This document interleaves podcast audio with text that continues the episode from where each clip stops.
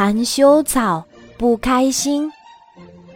春天里，含羞草在草地上唱歌跳舞。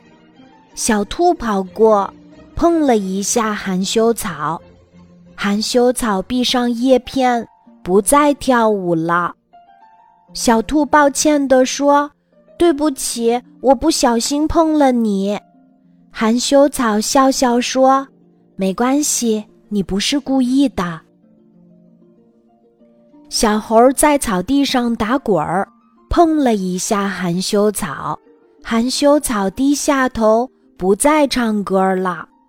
小猴惭愧地说：“请原谅，我不知道你在这里。”含羞草笑笑说：“没关系，你不是故意的。”一天，含羞草又低下头，闭上叶片，显出不开心的样子。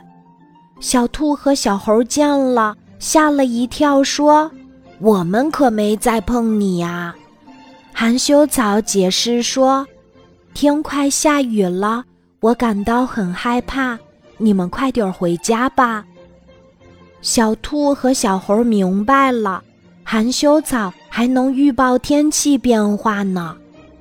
他们忙用树枝为含羞草搭了一个棚子。小兔和小猴陪着含羞草度过了一个风雨交加的夜晚。